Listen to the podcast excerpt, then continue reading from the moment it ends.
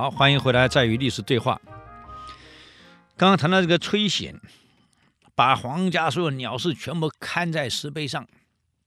皇上没错，是告诉你要重拾记录。你当部属要懂得去过滤、去整理嘛。就算再重新写好，都是事实，没错。你也给皇上看一看，皇上说可以，你才去刻。也没给皇上看，就把它刻在石碑上。哎呀，全国公告啊，透过电视台全播出来了。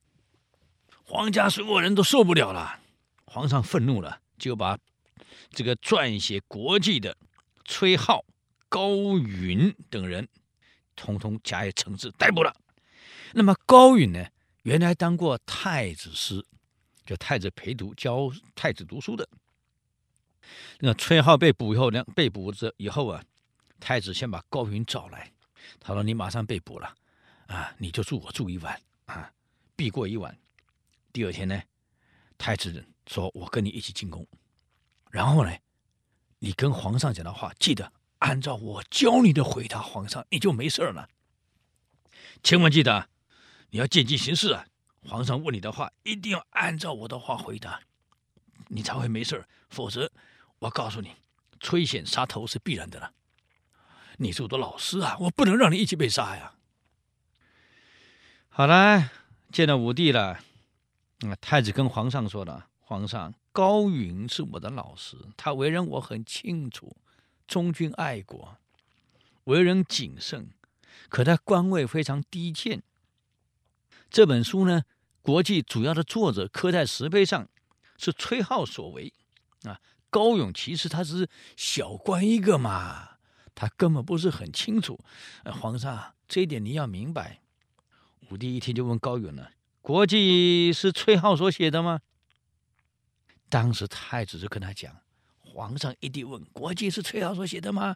你就说是，我的官位小，哎呀，哎，主要是国他负崔浩负责编撰的啊，我官位小，只能签字。”你就这样回答就没事了。可高允这个人非常讲义气，他说的《太祖记》前面的作者是邓渊所写，先帝和经济国记里面这两位是我跟崔浩共同执笔。可是崔浩官职大，兼职太多，他只是负责总览跟裁定大纲，实际内容都是我写的。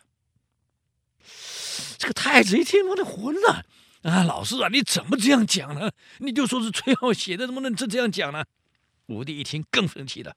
高允，这样看起来你罪行比崔浩还大啊！他只是总览大纲，原来内容都是你写的啊！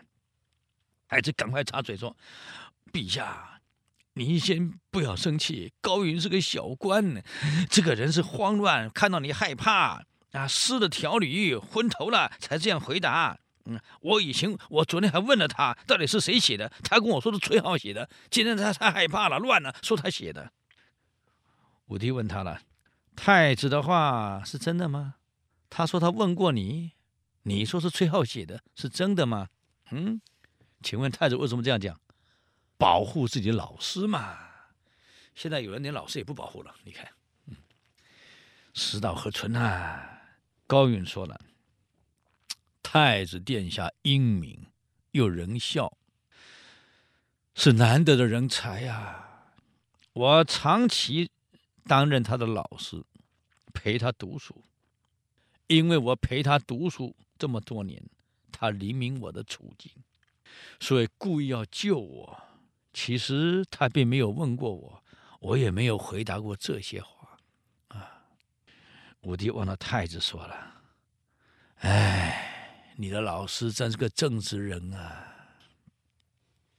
一般常人，一般的常人做不到这一点，在生死关头，为了保护自己，一定推得干干净净。可是你这老师高云却做到了，到死都不改变自己的立场，不改变自己做过的事儿。”不改变自己说过的话，还愿意承担全部的责任，这叫信义。他也不欺上瞒下，实话实说，这是忠贞。这样的人，我应该赦免他的罪，也表示表彰啊。所以，就高允就免死了，因为他的老实。那也因为碰到这样的皇上，就免了他的死了。接着，武帝把崔浩找来了。嗯，崔浩呢，惶恐害怕，一句话也不敢回答。哎，武帝没办法啊，只好将崔浩三族杀了。嗯，但高允没死。嗯，这个时候有人就责备太子了啊，太子责备高允了。哎，我要你。按照我的方式去做，你要一样用你的方式，不也好了。皇上还好清楚，啊，认为你信义而忠贞，没有杀你。可是高允不是这样回答，高允很难过的说了一句话，他说：“史书本来就应该记载君王的一切善恶言行，作为后人的鼓励跟警戒。”也因为这样，让君王对自己的行为能够心存畏惧，做事有所节制，行为有所谨慎，所以才每日要清楚地记载皇上的行为跟言行，叙述国家治理的得失，这是史书的基本原则。